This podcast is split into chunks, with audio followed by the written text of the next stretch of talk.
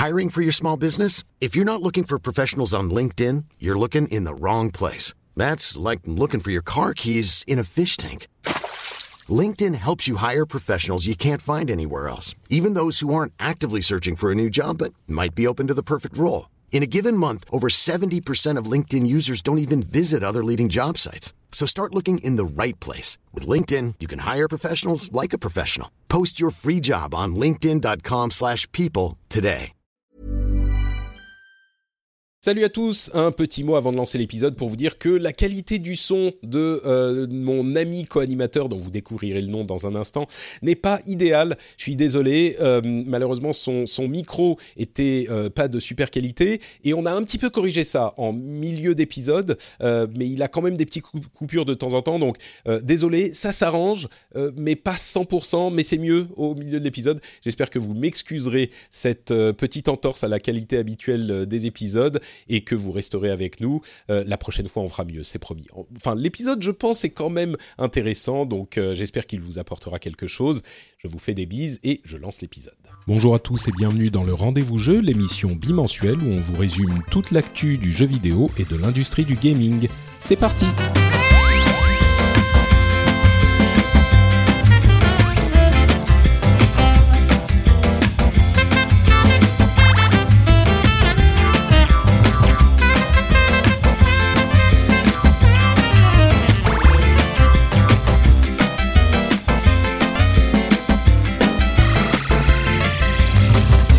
à tous et bienvenue sur le Rendez-vous Jeu, l'émission on vous résume toute l'actu du jeu vidéo, on vous parle de consoles, de PC, de mobile, de tout ce qui se passe dans l'industrie, on vous parle aussi des jeux qu'on a testés ces temps-ci, avec une bonne dose d'analyse et de bonne humeur. Je suis Patrick Béja.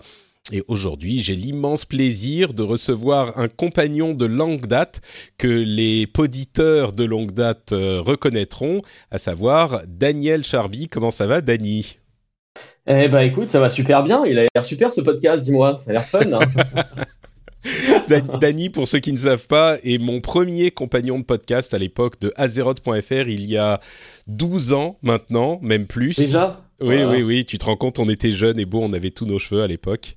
C'était, c'était euh, il y a bien longtemps tout ça. T'es en forme?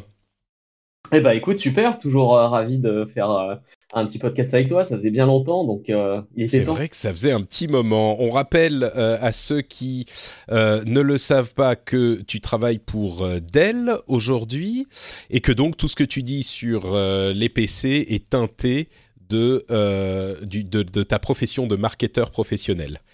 N'est-ce pas? Voilà, mais je suis totalement objectif. hein. Les PC de Dell sont de très très loin les meilleurs, les plus beaux, les plus sympas. Et, Tu, tu me disais. jetez vos consoles et autres appareils. Et Ah. Oui, bah, à, pa- à part la console Nintendo peut-être, mais d'ailleurs je dis ça parce qu'on va parler un petit peu de Nintendo euh, en, en première partie d'émission, mais je dis ça, mais tu as aussi travaillé pour Nintendo, donc euh, bah, c'est il y a très longtemps quand même. C'est à très longtemps. C'est à très longtemps et euh, et des fois je me dis qu'est-ce que ma vie, euh, de quelle manière ma vie aurait-elle évolué si j'avais, si j'étais resté chez Nintendo, qui est soit dit en passant une super boîte où, euh, où franchement on peut travailler euh, et avoir euh, beaucoup de plaisir en parallèle. Parce que franchement les produits, les univers, les personnages, les jeux sont Et pourquoi pourquoi t'as décidé de partir en fait? C'est on, on dirait, enfin un geste complètement fou comme quelqu'un qui travaillerait par exemple chez Blizzard et qui déciderait de partir. Je comprends Ah pas. ouais, mais euh, je pense que je pense que tout le monde me, me soutiendra là-dedans. C'est on m'avait on m'avait muté en Allemagne. Hein. Je sais pas si tu te souviens. Toi, t'étais peut-être encore. oui, au oui, Japon oui, je me souviens. oui. Mais voilà, j'étais j'étais en Allemagne. J'y ai passé un an et demi à Francfort. Et à partir de ce moment-là, je me suis dit ouais bon, ok, c'est Nintendo, mais quand même les bras de bourse ça suffit. mais quand même voilà. Blizzard, Blizzard par exemple, serait super, mais euh, mais euh, je sais pas au Turkménistan par exemple. je pense que je Blizzard demain. Écoute, euh, le jour où Turkmenbashi rachète euh, Blizzard, on pourra en reparler. Mais enfin, euh, c'est quand même pas le- l'Allemagne, c'est quand même pas le Turkménistan, faut pas exagérer. Non non non non, bien sûr. Ils bien ont sûr. pas, ils ont pas de, de statut à la gloire de leur. Non, mais il y avait une raison, il y avait une raison sur laquelle tout le monde s'accordera pour me dire que effectivement j'ai fait le bon choix. Tu manquais beaucoup trop, Patou. Ah, tra- voilà, c'est ça qu'il fallait dire. Bon, vous l'aurez compris, on se connaît depuis longtemps et on s'aime beaucoup. Donc, euh, merci de te joindre à moi pour cet épisode du rendez-vous jeu. Euh, on va commencer en parlant de Nintendo, justement, comme je le disais, puisqu'ils ont pris une décision qui était, euh, qui, qui était, comment dire, qui est sans doute une sage décision qu'ils auraient dû prendre il y a longtemps, diraient certains, à savoir que ils ont annulé leur programme qui s'appelait le Nintendo Creators Programme, qui était un moyen de récupérer une partie des euh, revenus publicitaires des créateurs de contenu qui faisaient du contenu à partir de Nintendo. Et quand on dit créateur de contenu, on parle bien sûr de YouTube et Twitch. C'est-à-dire que là où toutes les sociétés du monde euh, laissent les créateurs de contenu, enfin toutes les sociétés de jeux vidéo du monde laissent les créateurs de contenu streamer, faire des, vidéos sur leurs jeux, Nintendo avait dit Ouh là là, attendez une seconde, euh, c'est quand même pas normal ce qui se passe ici.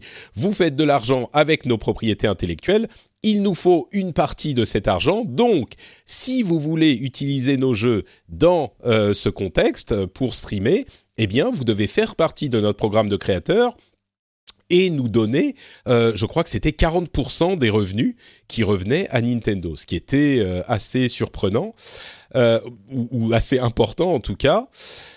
Je crois qu'on peut... Enfin, la question de est-ce que légalement Nintendo a le droit de bloquer ces contenus ou de contrôler ces contenus euh, légalement, la question n'est pas tranchée. Il y a des arguments pour lesquels on peut dire euh, qui, qui, qui, vont dans le sens de oui, ils sont propriétaires du contenu et les streamers, les vidéos, les youtubeurs utilisent ce contenu et donc euh, ils doivent, ils sont redevables à Nintendo. Et il y a évidemment des arguments pour dire non, c'est de l'utilisation acceptable du fair use de, ce contenu et il est suffisamment modifié pour que ça soit quelque chose de nouveau.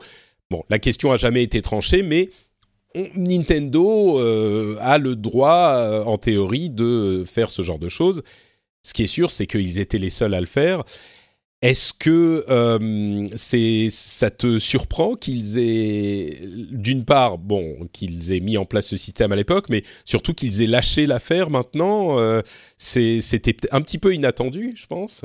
Qu'est-ce que tu en bah, penses Je pense surtout que c'est une, une, une, bonne chose. Hein, ça, à, l'époque, à mon avis, ils ont faire ça pour changer un peu la façon dont le marché fonctionnait. Comme personne d'autre a suivi, finalement, euh, c'est pas forcément une bonne chose. Et je pense que pour la, concurrence, c'est quand même un super, un super vecteur de, de marketing d'avoir euh, X, euh, X euh, gros youtubeurs ou twitchers qui passent leur journée à jouer sur, sur un de leurs jeux en disant voilà, bah, c'est pour ça qu'il faut jouer sur PS4 ou sur Xbox One ou ou ce que tu veux. Et, euh, et je pense que euh, c'est un, un, gros manque en fait pour Nintendo. Et surtout avec la sortie de Super Smash Bros. Euh, dans quelques jours, où à mon avis, c'est le bon moment pour, pour revenir sur cette décision. Oui, je crois que la décision est certainement bah, motivée par plusieurs choses. D'une part, je pense que ça la, reporte, la rapportait pas énormément d'argent. Euh, quand à côté de ça, ils vendent euh, des millions de Switch euh, par jour, presque. Euh, c'est sûr que l'argent que leur rapportait ce programme devait être assez... comment dire C'était des cacahuètes à côté de ça. Et puis d'autre part, c'est le moment effectivement euh, pour pousser Smash Bros. Ils vont pas s'emmerder à demander à chaque personne qui veut streamer le jeu de euh, s'enregistrer avec le programme et puis les pousser peut-être à faire d'autres choses parce que déjà que la vie de YouTuber ou de streamer c'est pas facile, il faut bosser beaucoup, euh, voire trop. Et, si en plus de ça, il faut donner une bonne partie de l'argent à Nintendo, ça peut faire réfléchir. C'est pas motivant du tout. Hein. C'est pas motivant du tout. Tu vas, tu vas aller voir ailleurs. Si c'est ton gagne-pain principal, je pense que bon, voilà. Hein. Ouais, je suis assez d'accord. Euh, je pense aussi que ce que tu évoquais, euh, tu disais ils espéraient changer la pratique de l'industrie, peut-être. Je me demande si c'est euh, si c'est c'était pas simplement Nintendo qui fait les trucs comme Nintendo et c'est tout, ils s'en foutent de ce que font les autres. Mais ce qui est sûr, c'est que maintenant plus personne ne va, a priori, plus personne ne va penser à cette idée de, de faire monétiser ou de, euh, récupérer de l'argent des gens qui streament. Le, le, le statu quo va être oui, tout le monde a le droit de streamer, donc le droit finalement euh, de, en pratique va être oui, on, on, a le droit de streamer. La question de qui euh, est propriétaire du contenu créé ne va plus vraiment se poser parce que en pratique, personne ne bloque rien aujourd'hui. C'était les derniers à essayer ce genre de, choses. Et, et, bon, si maintenant eux aussi admettent que c'est pas la bonne manière de faire les choses, bah ça y est, il y a plus personne pour le faire. Donc c'est sans doute une bonne chose pour les streamers et les youtubeurs. Ça règle un peu la question, on va dire. D'ailleurs, à propos de Smash, euh, Bros, je ne sais pas si tu as vu, mais il y a un leak énorme qui, qui a eu lieu cette semaine avec des copies du jeu qui ont été récupérées quelque part, soit euh, chez les testeurs de la presse, soit euh, visiblement il y avait une boutique au Mexique qui a réussi à en avoir deux semaines avant la sortie.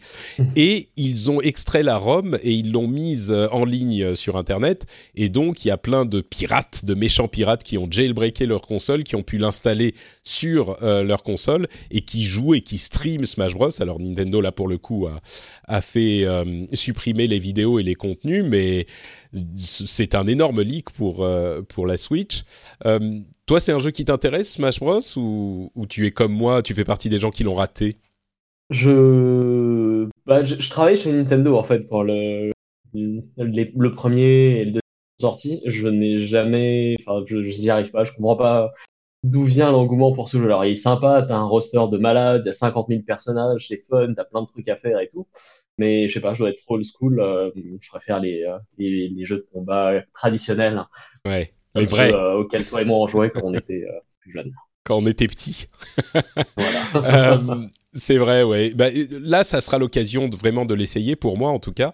Mais ah, je suis un petit peu dans la même. J'y avais joué sur sur Wii U déjà. Je pense que les, les, les différences seront pas forcément genre. Enfin, pour un, un, un, néophyte tel que moi, elles seront pas énormes.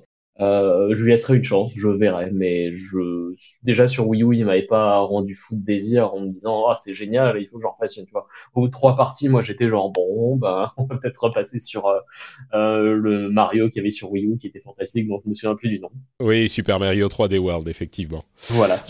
Bah en tout cas, les, les, gens comme toi et moi sont rares, je pense, parce que Smash Bros est, est déjà l'un des jeux les plus précommandés de, de bon, de la console, c'est sûr, et puis de la série Smash Bros. Donc il y a plein de gens qui l'attendent avec impatience. Et bon, on n'est qu'à une semaine de la sortie, donc euh, ça va être euh, la fête chez Nintendo euh, la semaine prochaine. D'autant plus qu'il y aura peut-être d'autres choses qui vont arriver. On va en parler un petit peu plus tard dans la partie rumeur sur les Game Awards. Mais donc voilà, bonne nouvelle pour les fans de Nintendo. Et je pense effectivement que les... c'est marrant parce que comment dire, je veux pas dire du mal des fans de Nintendo, loin de moi cette idée parce que moi-même j'adore Nintendo, mais ce programme de créateurs, la semaine dernière je parlais de Smash Bros et de Street Fighter et ça, ça euh, de Street Fighter 5, ça a provoqué des commentaires dans les notes de l'émission. Et je disais en gros les fans de Nintendo sont quand même assez indulgents avec Nintendo, là où, euh, enfin la communauté des gamers est assez indulgente avec Nintendo, là où ils sont moins indulgents peut-être avec d'autres sociétés. Et, et ça c'est un exemple par exemple. Ce truc de Nintendo, ça a fait un petit peu grincer des dents euh, ce programme de créateurs à l'époque où ils l'ont implémenté. Mais bon, depuis tout le monde a, oublié, tout le monde s'en fout. Si EA avait fait un truc comme ça, euh, on n'en aurait ah bah, jamais entendu. Les capitalistes, les salauds qui pensent qu'à l'argent et mais n'importe quelle autre boîte, hein, t'aurais dit euh, Microsoft, c'était pareil, je pense que ça aurait été les mêmes commentaires. Hein, les voilà. capitalistes qui pensent au pognon. Je prends l'exemple de EA parce que c'est, je pense, la société la moins aimée de, de, de l'univers du jeu vidéo, mais c'est vrai que n'importe qui d'autre aurait fait ça, ça aurait peut-être été un petit peu compliqué.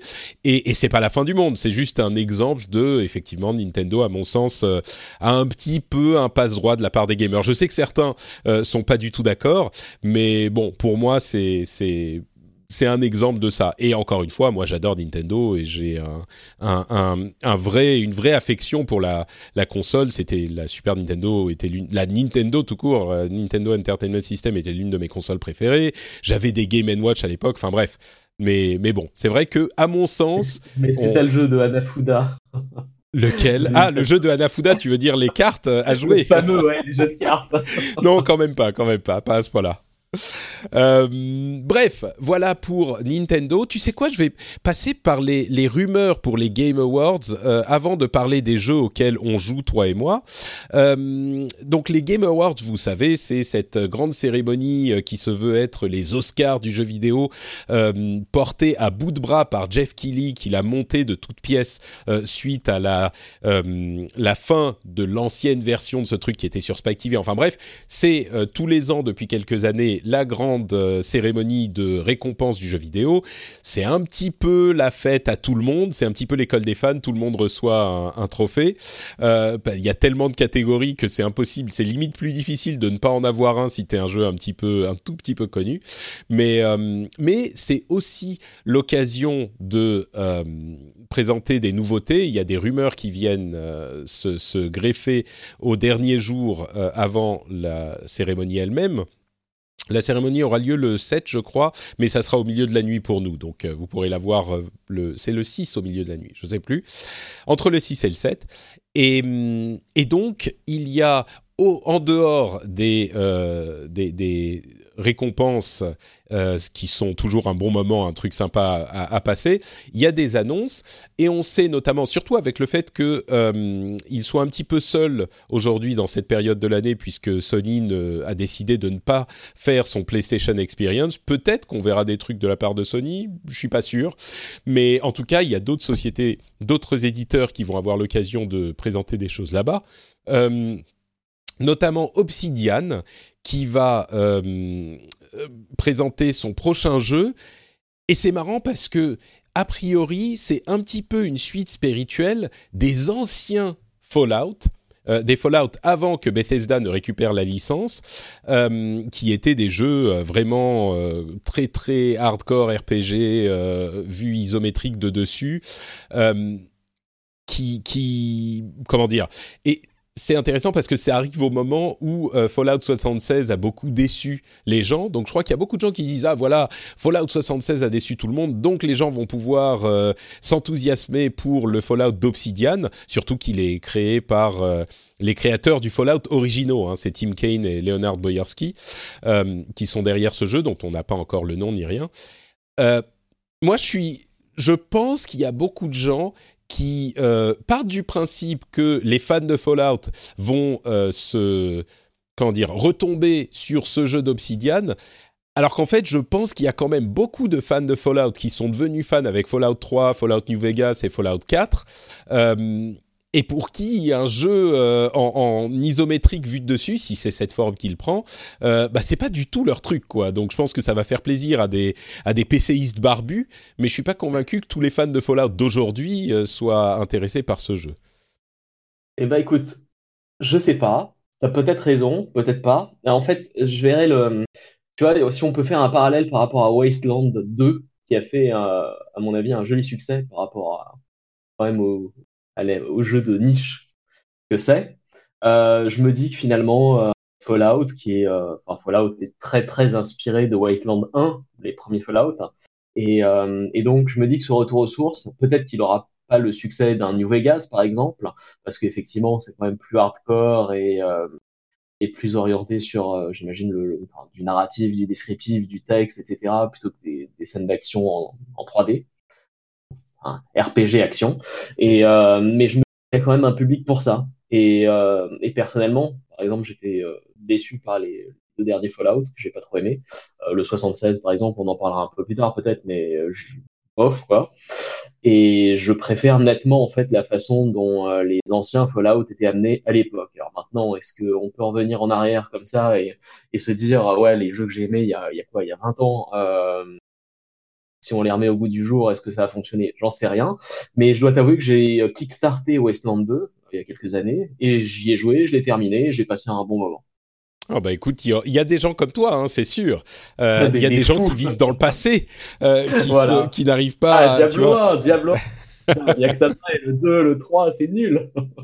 Donc euh, oui, il y a des gens, il y a des gens effectivement comme ça, c'est sûr. Le, la seule chose que je dis, et ceux-là seront très contents du nouveau jeu d'Obsidian, j'en suis certain. La seule chose que je dis, c'est que les fans de Fallout, dans leur ensemble, c'est devenu un truc beaucoup plus gros que ça ne l'était à l'époque. Et tu parles de Wasteland 2 tu, évoquais le fait que c'est un petit peu un jeu de niche et effectivement c'est le cas. Donc c'est pas du tout la même. Il faut voir comment ils vont positionner le truc. Hein, mais c'est sûr que si c'est un jeu en, en isométrique avec des graphismes datant d'avant-guerre et, et, et, des pages et des pages de texte comme ce que fait souvent Obsidian, il se peut que ce soit effectivement, enfin ça n'arrivera sans doute pas en termes de vente à la chute d'un New Vegas par exemple. C'est ça. Euh, donc là, c'est déjà annoncé, on sait qu'il va arriver. Entre parenthèses, on se souvient que Microsoft a racheté Obsidian, mais ce jeu-là fait partie des contrats signés avant le rachat, donc il sera sans doute disponible bah, sur toutes les plateformes et pas que sur les plateformes Microsoft.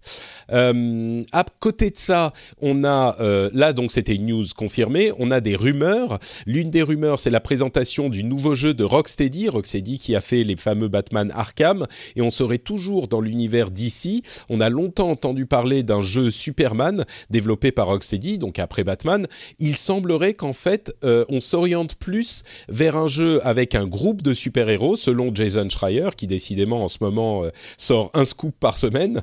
Euh, donc plutôt un jeu de super-héros avec plusieurs super-héros donc on pense tout de suite à Justice League parce que euh, dans l'univers d'ici c'est le groupe le, plus important euh, et qui serait un petit peu un jeu as a service, euh, un jeu service comme Destiny, etc.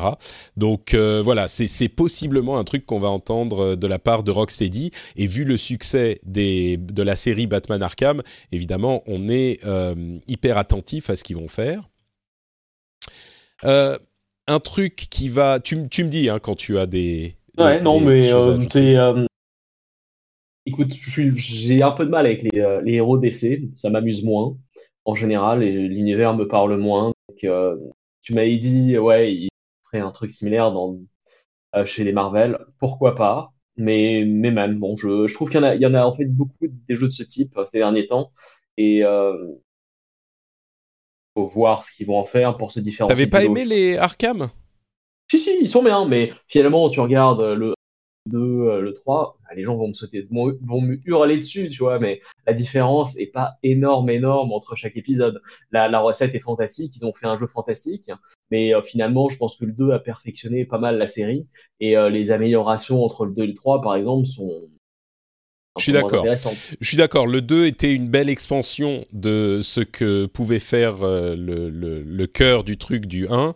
Euh, et je crois que c'est le meilleur, le 2. Le 3, enfin, ça dépend si on parle de Origins ou du vrai 3 ou de Dark Knight, je crois. Ou Night, Dark Knight Rises, je sais plus, bref. Dark Knight Rises, oui. c'est le film. non, mais, entre les. Oui, le troisième vrai de Rocksteady, quoi, pas celui qui a été fait par l'autre euh, série. Mais oui, bon, euh, mais justement, c'est ça qui est intéressant, c'est qu'ils ont fait un tellement bon boulot en, établissant. C'était le premier jeu vidéo de super-héros qui marchait, qui était bien euh, le premier Arkham, donc le Arkham Asylum. et donc, c'est intéressant d'imaginer ce qu'ils pourraient faire en repartant sur d'autres bases et pas forcément devant se, se, trimballer l'héritage de la série Batman Arkham. C'est ce que j'espère. Ouais. Mm. Pour moi, c'est le, ce que j'attends d'eux, c'est l'innovation et quelque chose de différent, sans se baser sur euh, une formule qui est euh, tout à fait rodée et qui a eu beaucoup de succès. Ouais, bah écoute, euh, jeu as a service, donc voilà, déjà ça s'est établi entre Destiny, Anthem et ce genre de choses. Mais bon, c'est un petit peu à cette sauce qu'on est tous mangés en ce moment, quoi. Euh, une autre rumeur qui fera plaisir aux 10 fans de Nintendo dont je parlais tout à l'heure, il est possible que euh, les relations excellentes entre Jeff Keighley et Nintendo, et notamment Régis Fils-Aimé, euh, nous donnent un trailer de Metroid Prime 4 au, pendant les Game Awards, peut-être à la, tout à la fin, hein, ça serait un énorme morceau. ça serait pas mal, ça serait très intelligent de la part de Nintendo s'ils ont quelque chose à montrer, parce que pour le coup, ça mettrait tous les projecteurs sur la Switch, et donc ça encouragerait les gens à en acheter pour Smash Bros, entre autres, je pense. Donc, euh, même, si même si on n'a pas forcément besoin de plus de motivation pour, euh, pour, euh, si on est déjà fan de Smash Bros, mais il n'empêche, ça serait genre encore une raison de se dire ah bon bah écoute, euh, Metroid Prime 4 arrive euh, l'année prochaine, je vais me prendre une Switch maintenant. En plus, il y a quelques jeux sympas.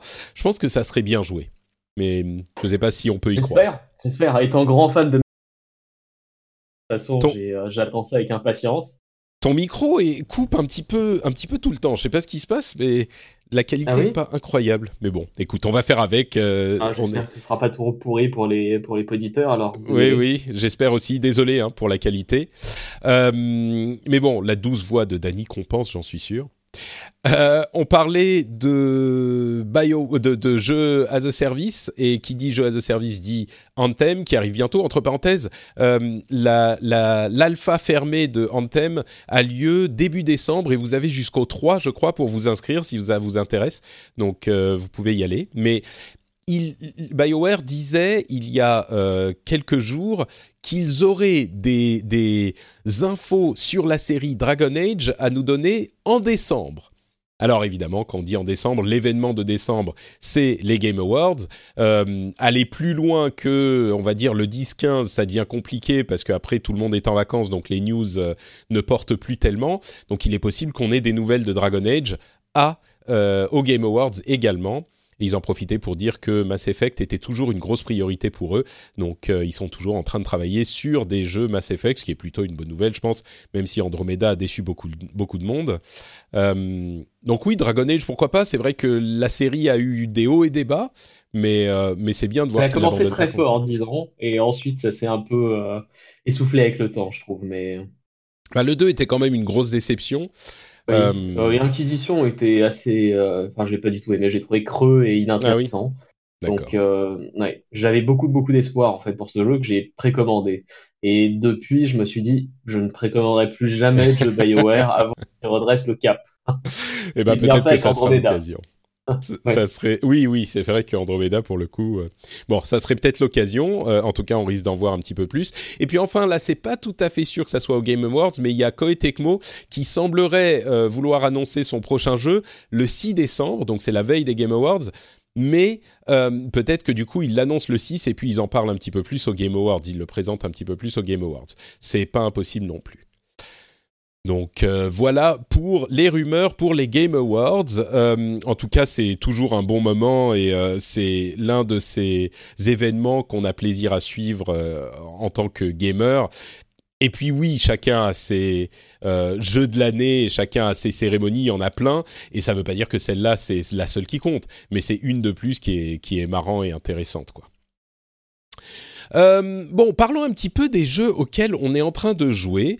Et je sais que tu m'as mis toute une série de jeux que tu étais en train de, de, tester, ou pas de tester, mais enfin qui t'occupaient en ce moment. Euh, on va peut-être pas parler de tous les jeux, euh, mais j'aimerais bien avoir tes impressions très rapides sur Red Dead Redemption 2, dont on a beaucoup parlé dans l'émission avec, comment dire, disons qu'on n'est pas forcément tous d'accord, mais dans l'ensemble, je crois que euh, la plupart des gens avec qui j'ai parlé étaient déçus de Red Dead Redemption 2. Est-ce que c'est ton cas aussi?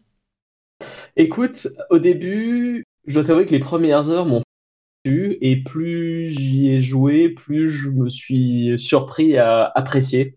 Hmm. Euh, t'as l'impression de faire un peu une balade en nature en fait par moment. Alors il se passe pas tout le temps des choses passionnantes. Tu passes beaucoup de temps à, à voyager à droite à à chasser des lapins et des loups euh, pour euh, capturer ton cheval et, euh, et t'acheter des, un nouveau flingue. Mais sinon, globalement, comme toujours, je trouve chez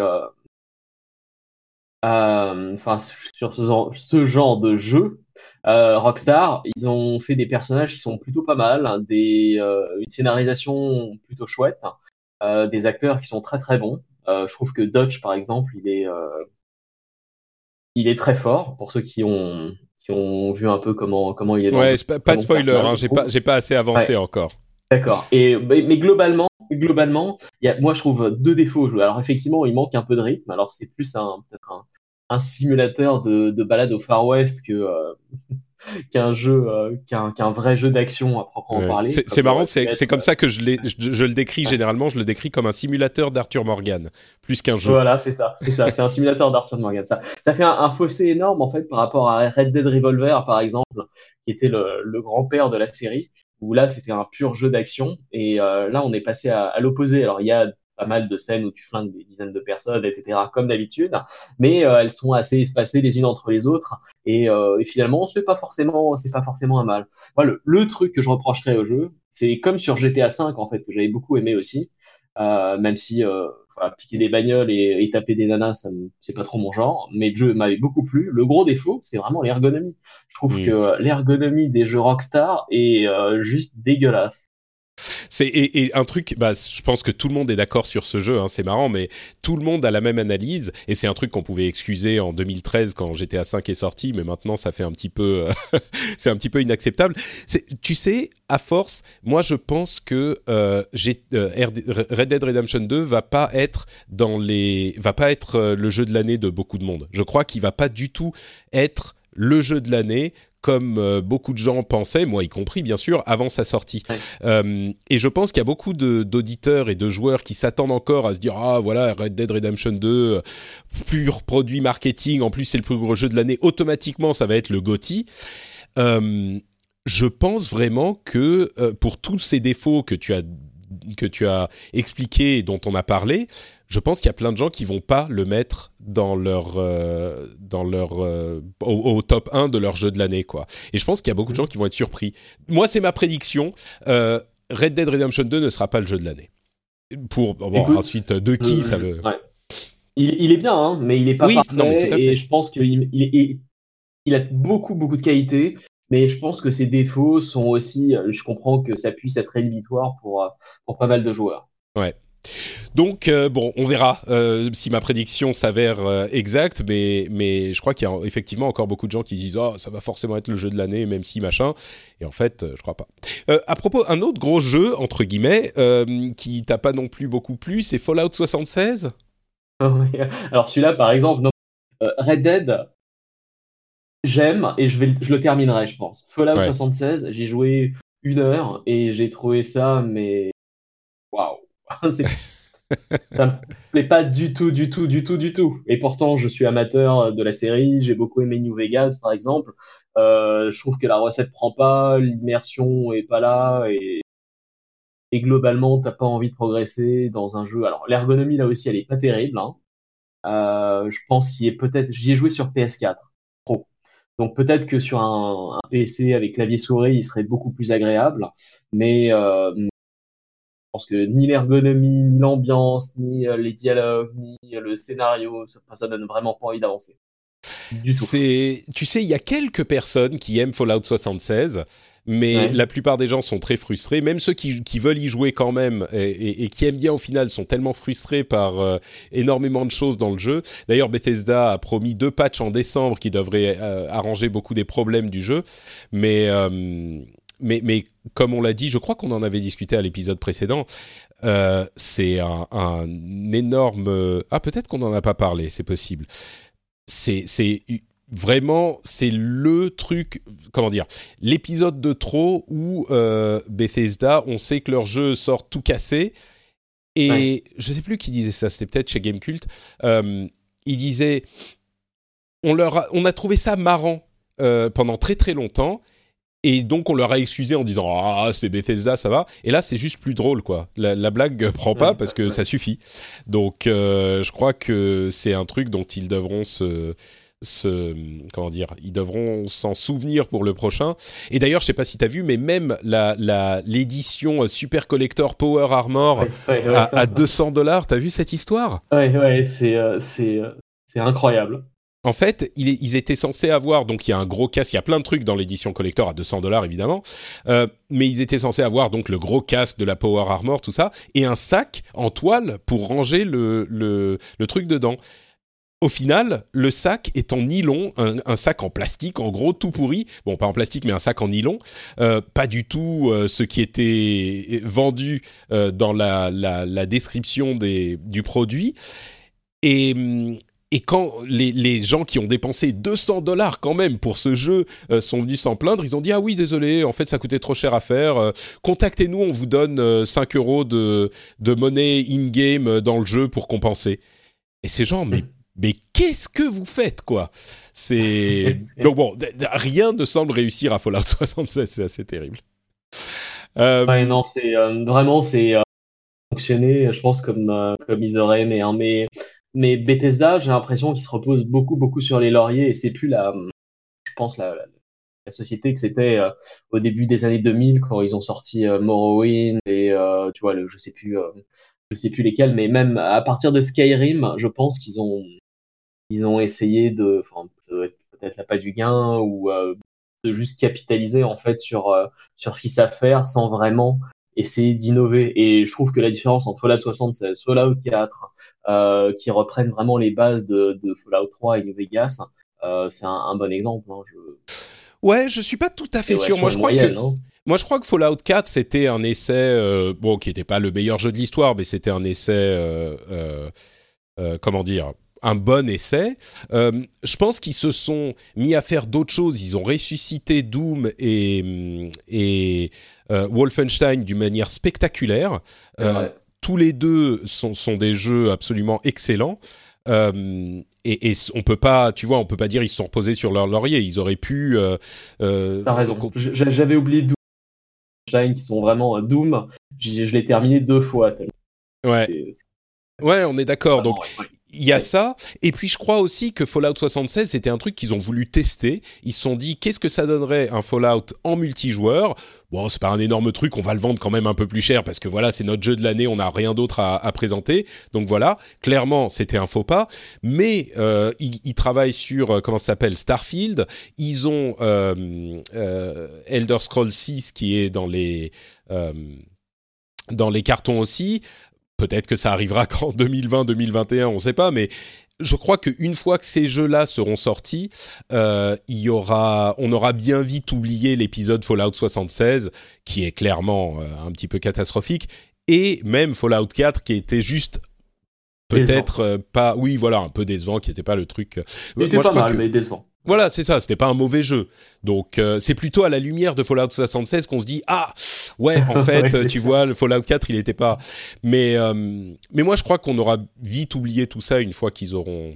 Et effectivement on a tendance à pas les associer avec Doom et, et Wolfenstein mais enfin vraiment les deux euh, il fallait il fallait du courage pour les ressortir de leur placard, les réinventer et en faire des jeux à succès intelligents, intéressants, bien conçus. Euh, C'était donc euh, bon pour moi, c'est. Et c'est ça que je trouve dommage, tu vois, parce que finalement, par exemple, dans le dernier Wolfenstein, c'est le 2, ou je sais plus comment il s'appelle. C'est le 2. Ouais, euh, ouais les, les, euh, les, scènes de dialogue euh, sont très bien jouées, elles sont bonnes, elles sont intéressantes, elles sont agréables à regarder. Et donc, ça prouve qu'ils savent en faire des vraiment bien. Simplement, j'ai l'impression que dans Fallout 76, euh, je sais pas, c'était peut-être secondaire pour eux, mais enfin, j'ai pas du tout, du tout accroché à la façon dont c'est présenté amené au niveau euh, scénaristique. Bah, j'ai l'impression que c'était en fait, il y a même pas vraiment de NPC, ça passe tout par des, des enregistrements audio, etc. dans Fallout 76. Ouais. Euh, moi, je crois que ça a été un petit peu rajouté pour se dire bon, on a une sorte de mode multijoueur de Fallout 4. On va le vendre ouais. tout seul, donc faut quand même ajouter un, une trame narrative, machin. Donc on va rajouter ça. C'est un truc qui a été fait, euh, qui, qui, est fait de briques et de broc Fallout 76. Donc je pense pas qu'il faut le, le prendre comme une référence du truc. Si on parle de Fallout 4 par exemple, évidemment les scènes euh, de d'histoire sont euh, moins bien joués, moins bien scriptés, parce que c'est des trucs où les animations sont scriptées par rapport au... Enfin, c'est très basique, alors que sur ouais. un jeu comme, euh, comme Wolfenstein, euh, tout est motion capturé. Donc là, évidemment, c'est un jeu narratif qui a une trame, t'as pas 60 000 donneurs de quêtes, c'est un petit peu comme comparer, je sais pas, Assassin's Creed Odyssey ou Mass Effect et un jeu comme euh, un jeu de Naughty Dog, tu vois. Là, tu as une, une, série de scènes qui vont s'enchaîner, donc évidemment, ils peuvent faire du motion capture, des, capturer les acteurs et tout, mais dans un grand RPG où tu as euh, 60 000 quêtes annexes, tu peux pas faire ça. Donc on peut pas Je suis pas tout à fait d'accord. Regarde, mmh. par exemple, à l'époque, hein, euh, effectivement, la majorité des, des la majorité Lequel, pardon, t'as coupé n'avait rien. Dans World of Warcraft. Ah oui, la, ma oh, non, la majorité des quêtes n'avait rien du tout. Et il y avait scènes qui étaient scriptées avec des scènes d'animation euh, immersives, etc. Euh, tu veux dire qu'il pourrait en faire quelques-unes euh, de, de scriptées en faire quelques-unes, c'est mmh. ça, sur, sur les quêtes principales de la trame principale. Aller tuer euh, 10 moutons ou 10 rats radioactifs, on s'en fout. Mais, euh, mais finalement, les quêtes, ils font avancer l'histoire, où il y a des rebondissements, etc. Euh, je sais pas s'il y en a, je suis peut-être pas allé assez loin, mais, euh, mais c'est ce que je pense qu'ils auraient pu faire. Mmh. Bon, peut-être pour Starfield, alors, ça sera un petit peu plus travaillé, possible.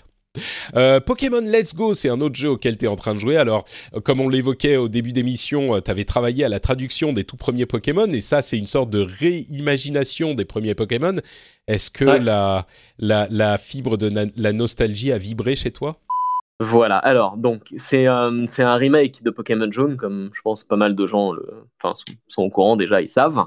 Euh, graphiquement, il est mignon, il est sympa. Euh, il réinvente pas énormément et le jeu, mais euh, je pense qu'il y a, deux choses qui sont beaucoup beaucoup plus agréables que dans l'original, à mon avis, euh, ou dans les versions récentes de Pokémon. Premièrement, l'ergonomie du jeu. Alors euh, là où je me plaignais, tu vois, de, je sais plus, il y a quelques minutes, c'était de, de, Red Dead Redemption 2, où on disait que l'interface était restée coincée en, en 2010.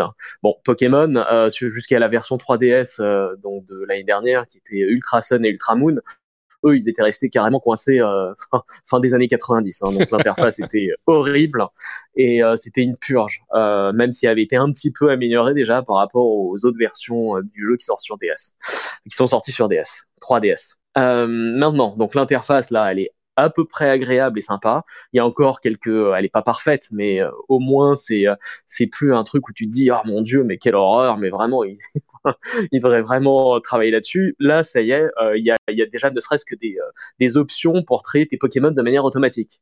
Euh, par par numéro de Pokédex, par par date de capture, par je sais pas, tu peux de plein de manières. Ça n'existait pas avant. Alors, quand tu as de 20 Pokémon, c'est pas un problème, mais dans les derniers, quand même, ça montait jusqu'à 700 et quelques. Euh, ou peut-être plus, je sais plus. Donc, voilà. Donc, ça, tu pouvais pas les un peu l'ampleur.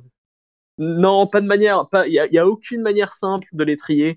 Euh, oh enfin, il n'y avait pas assez d'imitateurs en fait pour les trier de certaines manières. Là, par exemple, tu vois les trier dans l'ordre du Pokédex pour moi, ça semble être la base. Et donc là, maintenant, c'est automatique. Alléluia. D'accord. bon, alors donc ça, déjà, c'est un gros plus. Et ensuite, euh, ce qui est plutôt sympa, euh, c'est euh, le jeu est beaucoup beaucoup moins grindy en fait qu'à l'époque. Donc plus du tout besoin de farmer des Pokémon sauvages pendant des heures. Et la façon de les attraper, tu sais, comme comme sur la version mobile avec des Pokéballs, au début, je me suis dit, oh, ça va être pourri, je déteste la version euh, sur téléphone, euh, même si je sais qu'il y a beaucoup de fans et que le jeu est très sympa, moi, ça me parlait pas du tout. Et là, en fait, c'est assez bien intégré dans le jeu, c'est plutôt euh, des combats un peu plus rapides et sympas. par rapport à ce qui était à l'époque où tu vois pour capturer un Pokémon c'était la croix et la bannière c'était compliqué c'était long et donc là les combats au hasard ouais ouais ouais et là tu les vois sur la carte tu vois ceux le Pokémon que tu vas attraper ou pas, euh, tu peux éviter les autres et, euh, et ça déjà c'est euh, un confort de vie majeur pour tous les fans de Pokémon. Hmm. Maintenant, le truc que, que j'aime moins, euh, c'est surtout les combats contre les, les, dresseurs, les entraîneurs de Pokémon. Euh, là, par contre, tu as, deux plombes d'animation à chaque fois avant de pouvoir commencer à te battre, et donc ça, ça, ça fait une sorte de, de, temps mort, en fait, de creux dans le jeu. Bon, ensuite, c'est un, un défaut mineur, je pense qu'il pourrait corriger facilement, mais euh, globalement, le jeu est très sympa. Est-ce que euh, pour quelqu'un, c'est la question que je pose à tout le monde, pour quelqu'un qui a raté le train Pokémon parce qu'à l'époque, euh, euh, comme je le dis souvent, moi j'étais un grand, tu vois, j'étais j'étais vieux déjà et ça c'est Pokémon, c'était pour les enfants. du coup, j'ai raté le train. Est-ce que c'est l'épisode pour s'y replonger ou est-ce qu'il vaut mieux attendre le vrai épisode Switch nouveau et pas juste une sorte de semi-remake du, premier? Je pense que c'est un bon épisode pour s'y replonger. Maintenant, il faut savoir une chose Pokémon, si euh, toi t'as pas été dans le train Pokémon à l'époque, euh, c'est quand même un jeu qui est très ciblé pour enfants. Donc t'attends pas à une histoire merveilleuse, t'attends pas à des dialogues palpitants, etc. Mais euh, mais par contre, sinon c'est un épisode très très sympa pour pour y jouer. Et bon ensuite, je sais pas si je conseillerais ça à un adulte hmm. qui a déjà beaucoup beaucoup joué. Mais mais bon, par rapport aux versions 3DS, il y a un gros progrès et honnêtement, je serais surpris. Enfin, j'espère que Nintendo nous surprend, enfin Game Freaks écriture surprendront, tu vois, la Pokémon Company, mais euh, mais disons que je sais pas comment ils vont pouvoir vraiment innover ou améliorer sur les, les fondations qu'ils ont mis sur celui-là. Donc le jeu est déjà étant déjà très rodé, solide, et comme tu le mm. sais, euh, les, en général les, jeux japonais euh, évoluent pas énormément. Je suppose que tu as joué à Dragon Quest 11 par exemple, oui. où voilà le jeu est sympa, mais c'est disons avec bah, les graphismes en moins, il aurait pu sortir en 89. Hein. Ouais, bah, c'est intentionnellement un trip nostalgie et je crois que oui, oui, oui, Pokémon est un petit peu. Euh, c'est difficile de se départir complètement de cette part de l'identité du jeu, c'est vrai. Ouais. Mm. Exactement. Et je pense qu'il y, y, a pas mal de, de, de gros succès euh, de, de, séries japonaises comme ça de l'époque où euh, les, les, les, développeurs se disent ouais on peut pas on peut pas du tout enlever ça hein, tu vois les, les cinq messages pour sauvegarder. Ah bah non on va on va les laisser parce que c'est les c'est symptomatique les japonais de, ce que les gens aimaient à l'époque. Ouais, c'est très très japonais. Mais voilà. Et là je trouve qu'ils ont beaucoup amélioré la recette. Le jeu, je sais pas comment ils vont euh, le vrai Pokémon de l'année prochaine dont tout le monde parle. On verra comment il sera, hein. mais celui-là est franchement sympa et euh, c'est assez mignon. si tu l'achètes demain, euh, je pense pas que tu passes 40 heures, mais je suis sûr que tu passeras 4-5 heures dessus avec plaisir. Mmh, ouais. Bon, tu sais, si j'avais pas 60 000 jeux auxquels jouer, peut-être que je testerais, mais. Ouais, en, ce moment, c'est l'enfer. Hein. Il y a beaucoup, beaucoup de jeux sympas, donc il faut choisir. Euh, donc, bah, parlons de, la suite. Un petit peu rapidement, tu joues à Diablo sur Switch. Je pense qu'il n'y a pas 60 000 trucs Encore, à dire. Ouais, je suis replongé. Mais comment t'as... enfin, je comprends pas. Tu, y as passé des centaines d'heures déjà sur PC. Euh, pourquoi y rejouer sur Switch? Je sais, je sais. Eh bah écoute, euh... voilà, je sais pas, mais c'est un bon format. Le jeu tourne bien c'est agréable et c'est sympa et bah, j'adore Diablo. Hein. Il n'y a rien de plus défoulant, je trouve, après une journée de boulot un peu stressante, que d'aller euh, faire exploser des millions de démons dans tous les sens. Écoute, c'est une bonne, c'est une bonne raison. Euh, il y a Spyro Trilogy de laquelle j'ai entendu beaucoup de bien.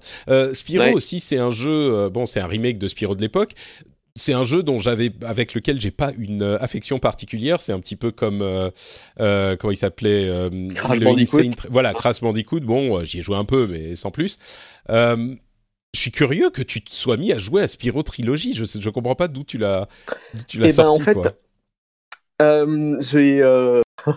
bon, j'ai de la chance déjà, j'ai les jeux assez facilement, donc c'est pas très compliqué pour moi. Tu vois, j'ai pas j'ai pas claqué 60 balles pour. Euh, ah, alors est-ce que tu l'aurais euh, acheté si tu avais dû le payer? C'est important ça, effectivement.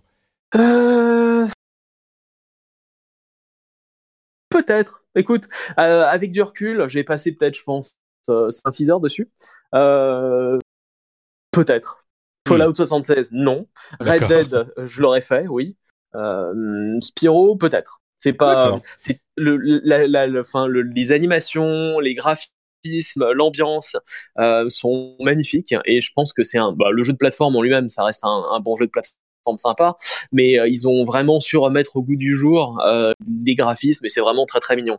Et tu vois, par exemple pour euh, pour ton fils, il aura, ils ont 4-5 ans de plus, 6 ans peut-être. Euh, dans 6 ans, euh, c'est un super jeu, c'est un très bon jeu de plateforme 3D euh, pour les enfants. Il n'est pas facile, mais par contre, il est très très mignon. Et euh, voilà, donc je, je jette un coup d'œil, c'est sympa. D'accord, bon. Et enfin, celui euh, pour lequel j'attendais ton avis avec impatience, c'est le fameux jeu euh, Ken le survivant, Fist of the North Star. C'est Eden euh, machin. Alors, c'est une sorte de d'adaptation de Yakuza, euh, ouais.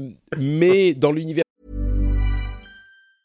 Mother's Day is around the corner. Find the perfect gift for the mom in your life with a stunning piece of jewelry from Blue Nile. From timeless pearls to dazzling gemstones, Blue Nile has something she'll adore. Need it fast? Most items can ship overnight. Plus, enjoy guaranteed free shipping and returns. Don't miss our special Mother's Day deals. Save big on the season's most beautiful trends. For a limited time, get up to 50% off by going to BlueNile.com.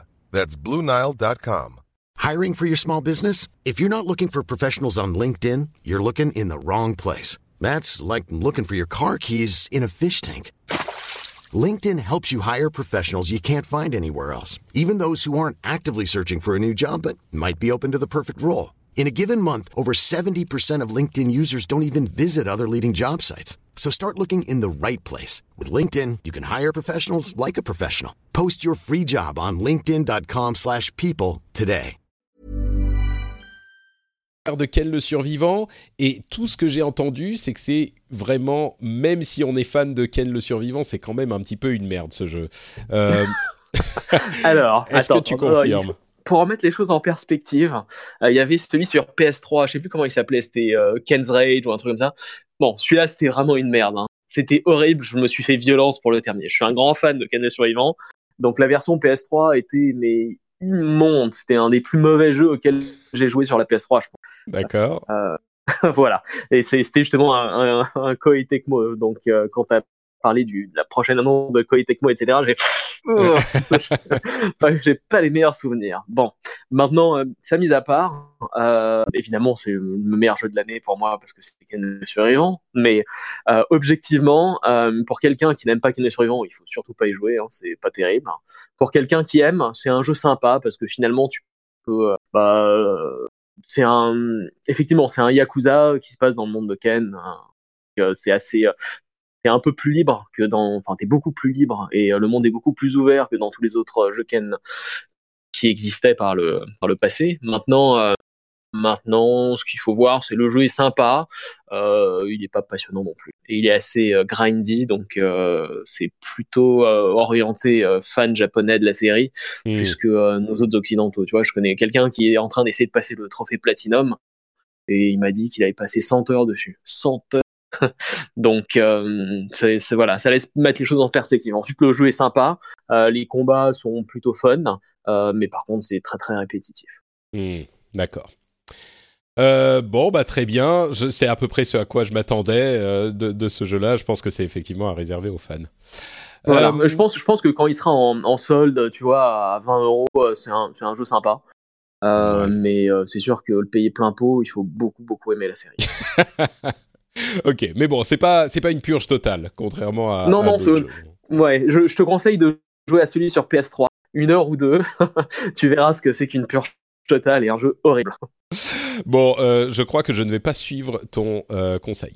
Euh, moi, je joue à quoi Bon, toujours Assassin's Creed Odyssey que je me surprends à, à vraiment beaucoup aimer. Alors, mais... ma question. Oui. ayant joué à celui de l'année dernière, je me souviens plus du Assassin, l'assassin, c'est les pharaons. Oui, J'ai bien aimé. J'ai passé une, heure, une vingtaine d'heures dessus, je pense, mais qui était trop vaste et trop ouvert à mon avis, avec plein de sous-quêtes annexes qui n'étaient pas super intéressantes. Euh, Qu'est-ce que ça donne, Odyssey? Est-ce que ça vaut le coup de le prendre? Je risque de devoir l'acheter. Par contre, je peux pas l'avoir gratuitement. Ah, oui, bon, euh, ça change la, la, la réponse. Euh, Écoute, moi en fait, j'ai pas adoré le Origins. J'ai passé une dizaine d'heures dessus. Ouais, euh, ouais et j'étais, j'ai pas accroché. Euh, peut-être que le contexte me parlait moins que la Grèce antique. Euh, peut-être que le, la construction des quêtes était un petit peu moins prenante. Euh, mais bon, c'est quand même un petit peu le même jeu, quoi. J'aurais du mal à dire ouais. C'est complètement différent. Par contre, euh, il m'a happé beaucoup plus vite. Euh, j'ai trouvé les combats plus dynamiques. Je me souviens pas s'il y avait ce système de de euh, capacité spéciale, quand on appuie sur un bouton, on peut déclencher des capacités spéciales. Euh, et, et c'est que c'est genre on a des, des, des, des, coups spéciaux en fait. Euh, ouais.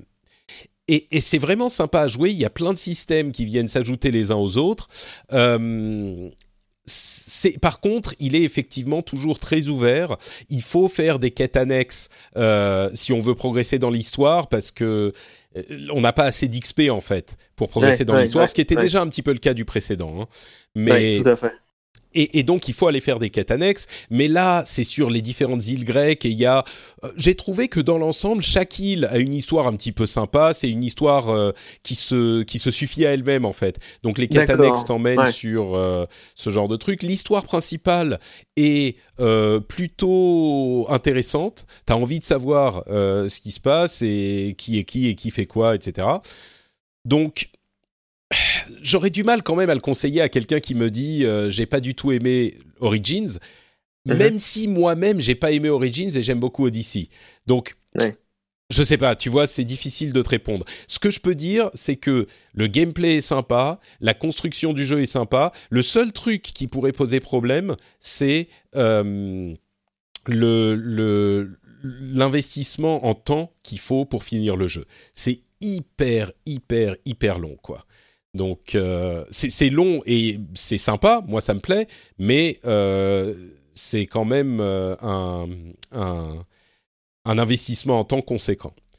Je trouve que c'est un peu le défaut de ce genre de jeu. Alors il y a des gens qui vont dire ouais, 100 heures c'est parfait parce que c'est un, c'est bien, tu vois, ça, ça coûte, c'est un, un bon investissement, tu vas t'éclater pendant super longtemps, etc. Mais j'ai un peu de mal en fait avec ces jeux trop ouverts où il y a trop de trop de choses à faire, parce que finalement ça dilue aussi l'impact et l'intérêt de l'histoire principale, euh, qui pour moi est le, le, facteur principal en fait dans la dans la dans le choix d'un jeu et du plaisir que j'aurai. Parce que les quêtes où il faut aller tuer 10 bandits euh, ou aller euh, ou aller piller un temple, bon ça va, mais quand tu l'as fait dix fois, ça commence à être un peu Bah disons que c'est toujours ce genre de, de principe dans le jeu. Oui, il faut tuer 10 bandits, prendre un, une, un fort, prendre une mission, mais je sais pas pourquoi ça me dérange pas dans celui-là. Mhm. D'accord. parce que le, c'est toujours fun. Et donc tu as plus de fun pour le alors évidemment bon, on en parle à chaque fois qu'on parle d'Assassin's Creed mais il y a cette question de euh, la microtransaction qui fait que tu peux euh, euh, payer 10 euros pour avoir un boost d'XP permanent qui fait que du coup tu peux suivre la quête principale sans avoir à faire les quêtes annexes. Ce qui est bon ça pose plein de questions.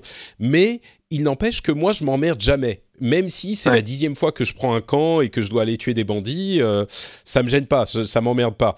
Donc il y a aussi des gens qui achètent ce jeu et ils vont y jouer pendant, euh, tu vois, six mois, ah, un an, euh, parce qu'ils n'ont pas 50 jeux à faire à côté. Donc pour ces gens-là, c'est un jeu qui va leur plaire et qui va leur en donner pour leur argent aussi. Je sais pas. C'est en fait, moi je le recommande vraiment parce que je trouve que c'est un très bon jeu, mais il y a quand même tous ces petits astérix qui font. Oh, comment dire C'est ce que je disais. J'essayais d'expliquer la dernière fois. Je crois que je l'ai pas bien euh, expliqué. En entendant les gens en parler, qu'ils décrivaient à peu près de cette manière, avec toutes les astérisques, euh, j'ai eu l'impression que le jeu était pas super. Alors qu'en fait, c'est en l'essayant pour moi en tout cas, je trouve que c'est vraiment un super jeu et il a énormément de choses à offrir et la plupart, j'irai pas tous ces éléments, mais 80% des éléments sont réussis. Le combat est fun, plus fun que dans Origins. Euh, les euh, histoires de mercenaires, c'est motivant. Les histoires de euh, balance de pouvoir et de puissance sur les îles qui sont dominées par les Spartes ou les Athéniens, c'est sympa et tu peux déséquilibrer les trucs. Il y a plein d'autres systèmes comme ça qui viennent se mettre les uns sur les autres. Et, tous ces trucs-là sont sympas. Et donc, peut-être que l'une des raisons pour lesquelles euh, je trouve pas ça répétitif, c'est que il y a genre, euh, je sais pas, c'est pas qu'il y a deux types d'activités à faire. Il y en a euh, cinq ou six. Et donc parfois tu vas faire un petit peu l'histoire principale et tu vas avoir plus d'histoire. Parfois tu vas aller euh, sur une île et ils vont te demander de faire tel ou tel truc qui va te qui va nécessiter euh, d'aller faire des missions. Parfois, il va falloir aller euh, prendre un camp pour euh, affaiblir le, pouvoir en place et provoquer la bataille de changement de comment dire le combat qui va te permettre soit de défendre, soit de reprendre le contrôle de l'île, etc. Donc il y a plein de petits trucs différents. Et puis parfois, tu es en train de faire un truc et il y a un mercenaire qui va arriver de nulle part et qui va vouloir te te, te, te, tuer pour récupérer la, euh, la récompense, euh, etc. Donc il y a plein de trucs comme ça. Et au final, ça fonctionne. Tout s'imbrique bien. Donc. Euh, D'accord, bah c'est. Écoute, tu me l'as quasiment vendu. Bon. J'ai trouvé une bonne, une bonne offre de Noël en promo. parce que je suis un vieux radin, mais. Non, non, mais moi je l'ai pris en plus pour Black Friday à 40 euros. Donc euh, là, c'est carrément une bonne affaire, quoi. C'est effectivement, ça fait des, Je dirais, si vous êtes un petit peu hésitant, attendez Noël et il y aura certainement des offres à une quarantaine d'euros, c'est sûr. Euh, et du coup, je dirais même. Euh, je suis très curieux de voir ce qu'ils vont faire en 2020 avec la série parce qu'on sait qu'ils vont pas sortir de jeu en 2019 et donc ils prennent le temps de bien travailler le prochain le prochain opus et je suis du coup maintenant vraiment curieux parce que j'ai été très séduit par celui-là. D'accord. Ah bah écoute. Donc voilà pour euh, Assassin's Creed Odyssey. Tu me diras un jour si tu l'as si tu l'as acheté, si euh, j'ai été de bons conseils ou pas. Euh, mais entre temps, moi j'ai aussi enfin ressorti mon PlayStation VR. Euh, que, qui était dans son placard depuis plus d'un an maintenant. Et je me suis dit, bon, il y a quelques jeux qui sont sortis. Euh... Non, c'est pas vrai, ça fait pas plus d'un an. Je l'ai ressorti il y a quelques temps, euh, quelques mois. Mais euh, donc je l'ai rebranché malgré le fait que ça soit un ancien modèle qui ne fait pas passer le HDR. Donc il faut que je débranche et je rebranche si je veux du, HD, du HDR, etc. Ouais. Mais Euh, j'ai joué à deux jeux. J'ai joué à Beat Saber et à Astrobot Rescue Mission. Euh, je les ai, je les ai achetés parce que je me suis dit je vais les tester. Tout le monde en dit du bien. Et franchement, j'ai été très agréablement surpris par les deux. Euh, pour ceux qui savent pas, Beat Saber, c'est un jeu de rythme où on utilise les PS Move, les manettes de qui captent le mouvement, euh, le motion gaming, euh, comme des sortes de sabres laser, qui sont pas vraiment des sabres laser, pour couper des formes qui arrivent vers nous. Et donc on fait ça en rythme euh, dans l'univers de réalité virtuelle. Et il est, il est dispo sur PC depuis longtemps. maintenant, il est disponible sur PlayStation VR depuis quelques jours. Et franchement, c'est vraiment un super jeu il y a deux questions qui se posent. Bon, d'une part, il y a peut-être pas assez de morceaux de musique sur PC. On peut euh, mettre des modes plus ou moins officiels et, avoir. Il y a une communauté visiblement qui crée des euh, des, tracks pour euh, plein de morceaux de musique connus. Et là, ils n'ont pas la licence pour la, musique connue, donc c'est des trucs uniquement développés, enfin écrits pour le jeu. Donc bon, c'est un petit peu frustrant, mais c'est quand même des morceaux assez motivants, assez entraînants. Et puis l'autre truc sur lequel on peut se poser la question, c'est est-ce que ça serait pas aussi sympa si c'était pas en réalité virtuelle? Et c'est possible il est tout à fait possible que ça soit tout aussi sympa si on pouvait jouer sur sa télé. Mais il n'empêche, en réalité virtuelle, ça ajoute quelque chose. Et franchement, euh, alors il faut euh, sabrer les formes qui arrivent dans un sens particulier. Euh, il y a des, des trucs qu'il faut éviter en se décalant à droite, à gauche, en s'accroupissant, etc. Donc c'est bien, ça, ça fait faire de l'exercice. Et j'ai passé un très très bon moment et j'ai envie d'y rejouer. Donc c'est enfin un jeu de réalité virtuelle auquel j'ai envie de jouer. C'est fou. Après trois ans, tu sais. Euh. c'est ça, ouais, un petit peu. Et, Astrobot Rescue Mission, dont beaucoup de gens ont parlé comme d'une vraie réussite. Euh, enfin, une sorte de système seller pour la pour le PlayStation VR. Euh, je ne sais pas si c'est un système seller parce que ça fait un peu cher juste pour jouer à un jeu, si c'est un système seller, parce qu'il n'y a pas énormément d'autres choses, même s'il commence à y avoir quelques offres. Mais ce qui est sûr, c'est que c'est un bon jeu. Euh, c'est vraiment un jeu de plateforme disons, euh, traditionnel des années 90. On, parlait de Spyro et de, et de Crash Bandicoot. C'est un peu ce type de, de philosophie euh, sauf qu'on est dans un environnement 3D un petit peu plus comparable à euh, l'environnement de Mario. C'est clairement inspiré de Mario. Euh, et puis on peut regarder partout, bien sûr. Et on est dans des niveaux où il y a plusieurs choses à faire. Il faut récupérer les autres petits robots. en fait, alors comment ça fonctionne? On le contrôle à la manette. On n'a pas les, les manettes Move, donc c'est vraiment la manette normale. Et euh, on doit évoluer dans le niveau. On peut regarder tout autour de soi, mais généralement euh, l'essentiel du truc est devant soi. Et puis parfois on doit regarder à droite ou à gauche pour trouver des trucs, mais essentiellement on, avance et on contrôle le petit robot euh, avec la manette comme on contrôlerait dans un jeu de plateforme classique. et il peut donc sauter, donner des coups de poing, etc. Et on avance et on doit trouver par niveau huit petits robots, euh, les atteindre et les les, euh, les récupérer. Et parfois, il y en a qui sont difficiles à trouver. C'est dans ces moments où soit il faut euh, faire un truc de platforming un tout petit poil compliqué. Généralement, c'est pas très difficile. ou alors se bien se pencher pour aller regarder où ils sont. On les entend et on n'arrive pas à les trouver. C'est pas mal foutu. et puis surtout, ce qui est intéressant, c'est que au niveau plateforme et au niveau réalité virtuelle, euh, ils utilisent des mécaniques assez intéressantes. Euh, je dirais pas que c'est des trucs invraisemblables où euh, notre notre mind est blown euh, tous les niveaux, mais franchement, c'est difficile de pas de pas sourire en fait quand quand il y a cette nouvelle mécanique amusante qu'ils qu'ils mettent en place. je dirais que la réalité virtuelle est pas, contrairement à, Beat Saber où ça pourrait sans doute, euh, on pourrait y jouer sans réalité virtuelle. Là, je dirais que, euh, je sais pas comment dire, il y a peut-être euh, la moitié du jeu, la moitié du plaisir du jeu qui disparaîtrait sans la réalité virtuelle ou peut-être un petit peu moins, c'est difficile à quantifier, mais c'est vrai que quand on a le petit robot qui est juste devant notre nez, il y a en fait j'ai l'impression que en réalité virtuelle, ce qui est vraiment sympa, c'est pas tant la profondeur du truc qu'on a dans les écrans, même si c'est pas de la 3D, euh, mais c'est surtout le fait qu'on puisse avoir des trucs juste devant le nez en fait. on, a des trucs juste devant nous et ça c'est une sensation un petit peu différente. On peut les regarder, ils bougent de manière amusante, etc. Et et, et c'est un, un plaisir qui n'existe pas vraiment ailleurs euh, et qui donne le sourire. Vraiment, moi j'ai le sourire en jouant à ce jeu. J'ai déjà fait, c'est relativement court, mais il coûte que 40 euros, je crois. Euh, donc j'ai fait deux mondes sur cinq, mais il y a aussi des des, des niveaux challenge euh, qui sont assez inventifs et assez intéressants aussi.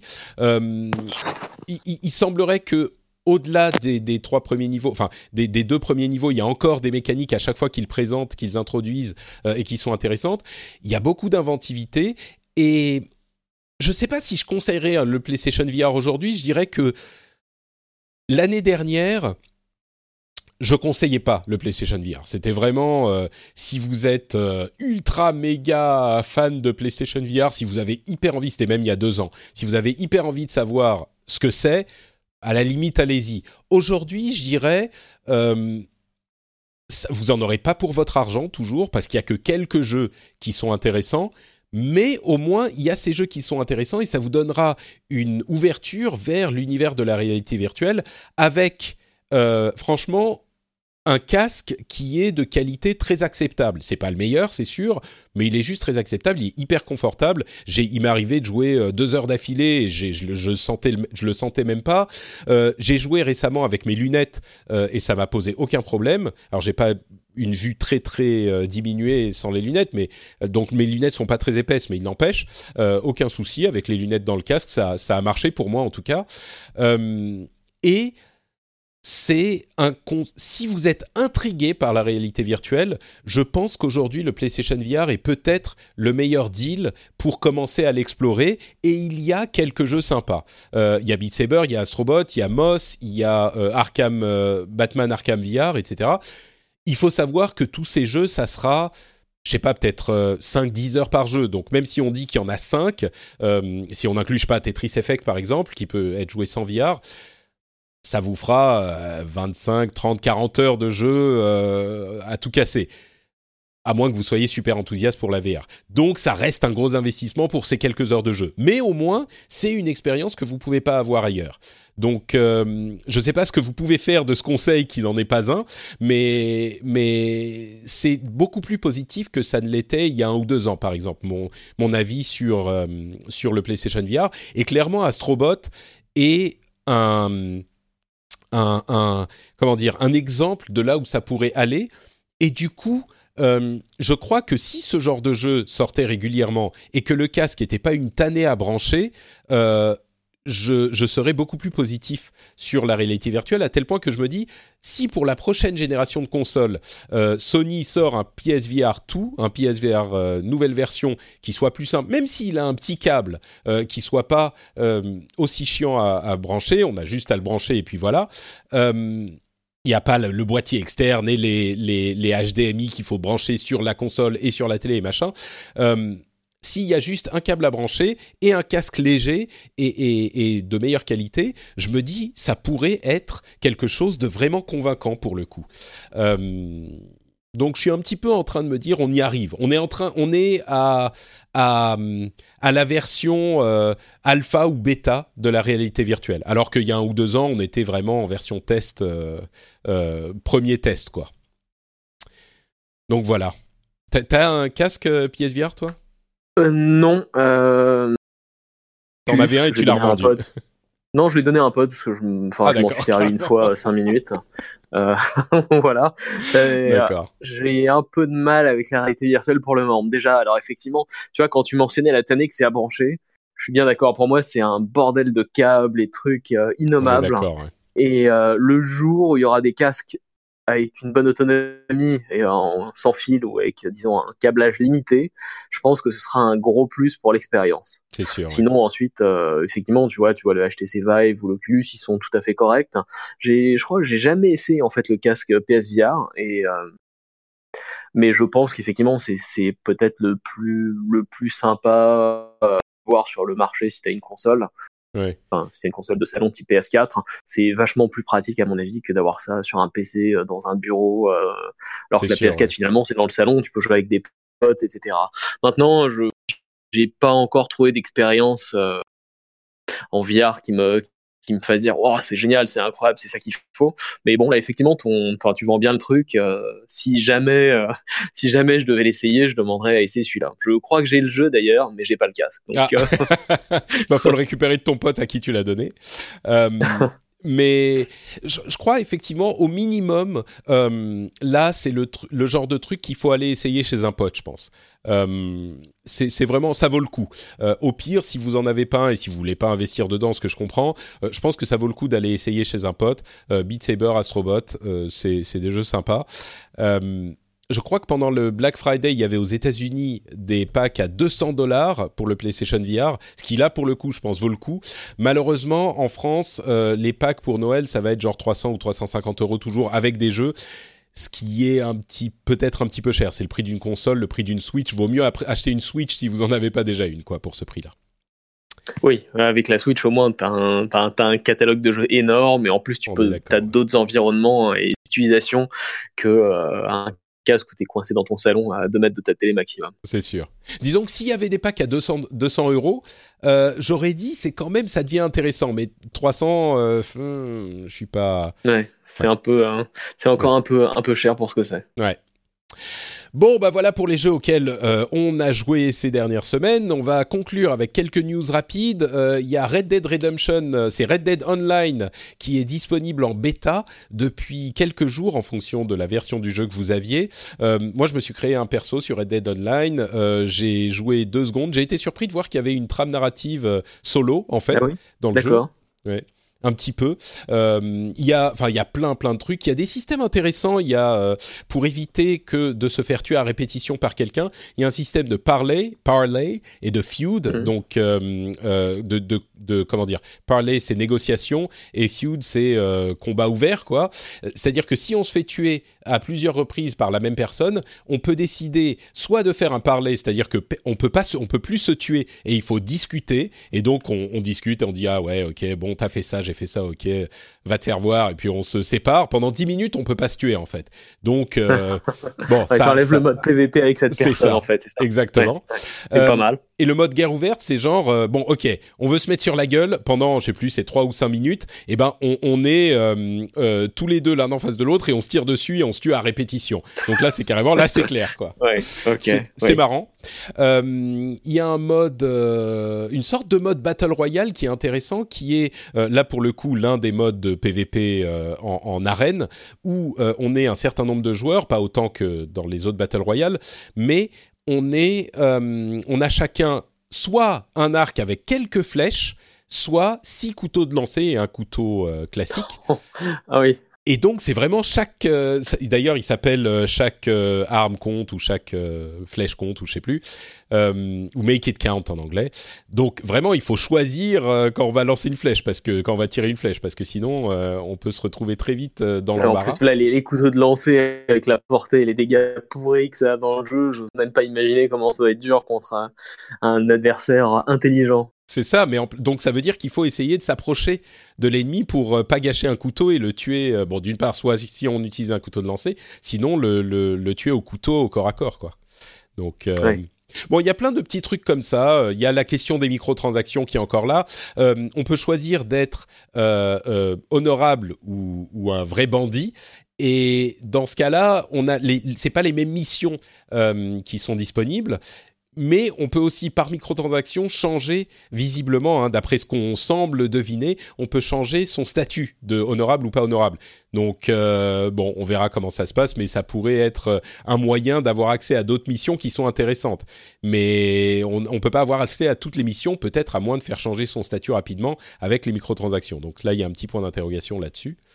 Euh, et voilà, donc Red Dead Redemption, Red Dead Online qui arrive, il est en bêta encore maintenant, mais si vous avez Red Dead, vous y avez accès gratuitement bien sûr, donc vous pouvez aller l'essayer. Euh, Bungie euh, a parlé de Destiny 2 et de sa série d'extensions. Euh, je voulais juste en parler deux secondes pour dire que le niveau du, en fait, ils vendent un, season pass hein, aujourd'hui. C'est plus des extensions les unes avec les autres les unes après les autres, pardon, mais avec le Season Pass, le niveau de puissance augmente. Et comme, comme on le sait, quand le niveau de puissance augmente, ça veut dire que tout ce qu'on avait avant et plus vraiment d'actualité. C'est un petit peu un reset. Euh, sauf que là, pour une fois, j'ai assez critiqué Bungie pour sa politique sur les extensions avec euh, Destiny 2. Euh, et ben, visiblement là, même si on n'a pas acheté le Season Pass, on a quand même accès au euh, niveau de puissance plus élevé. Par contre, euh, avec le Season Pass, on a plus d'opportunités de faire lever son niveau de puissance, de faire monter son niveau de puissance, parce qu'on a d'autres activités qui sont disponibles que pour ceux qui ont le Season Pass. Mais il n'empêche, on a quand même accès au niveau, au niveau, niveau euh, maximum, même sans les extensions. Donc ça, c'est plutôt euh, une bonne chose. c'est la bonne approche, je pense, pour ce genre de truc, pour garder tous les tous les joueurs, y compris ceux qui n'ont pas envie de payer pour le Season Pass. Ouais, c'est une, bonne idée, je trouve. C'est euh, pas mal. Et ça motive ensuite, après, une fois que tu as atteint le cap, à te dire bon, bah finalement, je vais peut-être prendre le Season Pass maintenant parce que euh, j'accroche toujours. Ouais, il y a ça, il y a le fait que c'est des autres activités qui ont l'air sympas. Euh, c'est, en fait, c'est pour un jeu, un, jeu service. Je pense que c'est effectivement une, des méthodes possibles. Beaucoup de gens aiment les Game Pass de Fortnite euh, en ce moment. Ça, c'est une autre méthode possible, c'est rajouter des activités pour ceux qui ont euh, le Season Pass, mais garder tout le reste du jeu tel quel et autoriser les gens à monter de niveau aussi euh, pour ceux qui n'ont pas le season pass. Donc c'est vraiment ajouter des trucs à ceux qui veulent payer plus, mais sans en retirer à ceux qui veulent pas. Et ça, c'est sans doute, je pense, la bonne approche. Ils ont peut-être trouvé une formule qui pourrait fonctionner là. Euh, on parlait de Fortnite, 200 millions de joueurs, c'est ce qu'ils ont annoncé. Euh, ils étaient à peu près à 40, 40 millions en début d'année. Euh, Aujourd'hui, ils sont à 200 millions. Alors, c'est pas 200 millions de joueurs en même temps ou, actifs, c'est 200 millions de comptes créés. Donc, bon, on ne sait pas combien continuent à, à, à y jouer aujourd'hui, mais comme on en parlait la dernière fois, Fortnite, il y a genre euh, un chiffre hallucinant par épisode dont on doit parler. la dernière fois, c'était les joueurs concurrents, euh, les joueurs qui jouaient en même temps. Cette, euh, cette fois-ci, c'est le nombre de, joueurs existants, mais 200 millions, c'est invraisemblable. Enfin, c'est énorme, c'est monumental. Donc, voilà, c'est 200 millions de comptes peut-être plus que de joueurs. Peut-être qu'il y a des gens 200 qui créent plus de comptes. Ouais. Tu penses qu'il y a des, beaucoup de gens qui vont créer plusieurs comptes? Bah, je pense pas, parce que peut-être qu'il y a des gens qui ont créé, tu sais, pour euh, le problème entre la Switch et la, la PlayStation ouais. à l'époque. Donc, tu étais obligé de créer un autre compte. Maintenant, tu peux les lier, donc je sais pas s'ils les ont pas comptés, mais enfin, bon, peut-être qu'il y en a, je sais pas, 160 millions au lieu de 200. Mais tu vois, ça reste vertigineux, euh, oui, c'est ça. La différence sera pas. Ouais, waouh. Euh, on a vu un brevet déposé par Sony en Corée, euh, qui est un brevet en fait pour une cartouche pour une console.